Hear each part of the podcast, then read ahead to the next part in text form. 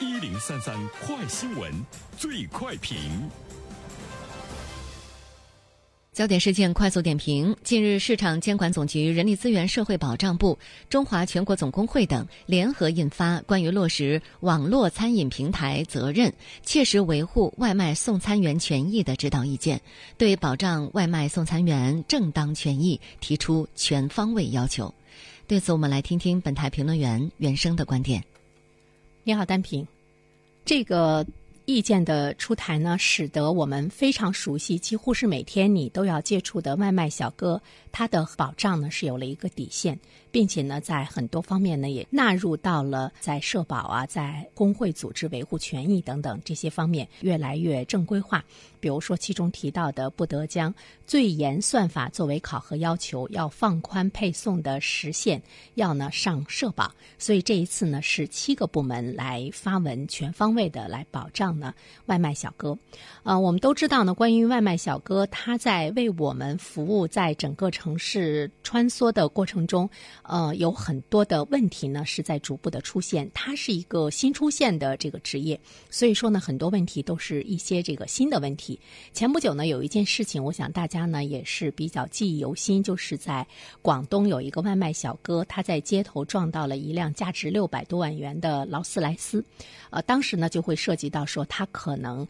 要这个呃赔偿维修费三十多万，但是呢，外卖小哥说他没有呢违反这个交通规定，他是正常的行驶。所以呢，在外卖小哥本身，他跟这个劳斯莱斯的车主比较起来，我们就知道呢，他是一个很弱很弱的一个弱势群体。在这场纠纷中，在责任的鉴定方面，你会觉得他比较这个单，呃，你会去想到底谁会来维护呢其中的正义？就是我们现实生活中你缺不掉的这个外卖小哥的这个职业，但是呢，他已经面临着越来越多的这个问题。他长期以来。有较高的佣金，但是他没有社保这些保障的这个机制。这个注册外卖骑手的人数已经是达到了六百万，而有社保的呢，多是兼职，有的是原单位来交，有的呢是他自己呢来交。全球。最多的这样一个工种，它的这个社保问题，呃，一定呢是要解决，不然的话呢，它会影响外卖行业的发展。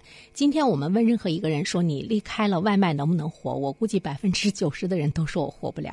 那么对于外卖小哥来说呢，他是这个灵活就业的这个群体。作为灵活就业的群体来说，从业环境啊等等，在很多方面呢都有很多这个新的问题出现。它跟我们传统的呃。这个职业呢，又有很多的不同，但是呢，它已经形成了一个庞大的服务的体系。所以说呢，对这样的一个灵活就业这样的一个新的群体来说，这个保障应该呢是要以很快的速度呢来解决，不然的话呢，它影响的不单单是外卖小哥他自身的权益保障的问题，它也会影响每一位老百姓日常的生活品质的问题。那么在这里面呢，其实我们会看到这样的一个意见，它的这个出台还是呢比较快。快的哈，其实我们简单了解一下它的这个背景，不知道呢是不是其中的原因，但是我觉得也给很多的制度啊一些意见的出台，其实有了更多的呃新的这个思路。在美团被国家市场监管总局立案调查之后，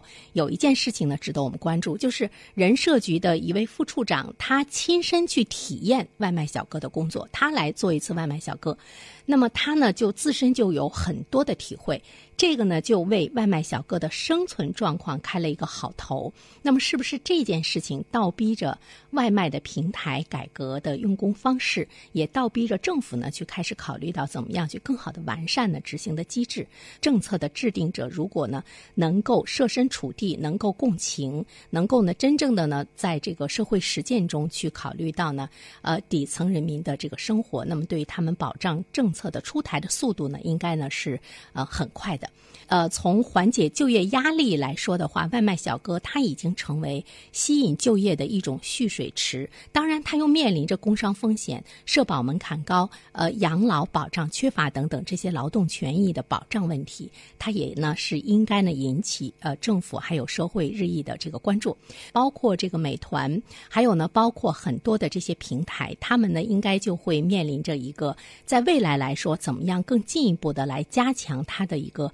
社会责任的问题？比如说，对外卖小哥怎么样去优化他的从业环境，整个的社会环境来支持这样的一个新业态的发展。这些方面呢，其实都提出来了很多的一些思考。所以说呢，这个意见它也属于一种落实属地的责任。平台他们怎么样从它的主体责任和社会责任来出发，保障呢外卖送餐员的合法的权益，来坚决呢维护呢社会的稳定。这样一个新兴的职业，当它迅速的发展、迅速的壮大，已经成为我们普通老百姓生活中不可或缺的一个行业的时候，那么政府和企业都要去呢探。索，所而且在探索的过程中，怎么样让呢这个职业的群体壮大、健康的发展？同时呢，怎么样呢？要企业要有呢一种呢这个社会的责任感。那么国家怎么样呢？出台更多的保障措施，引起呢社会的关注。同时呢，要有更好的监督力度，使得外卖小哥的生存条件呢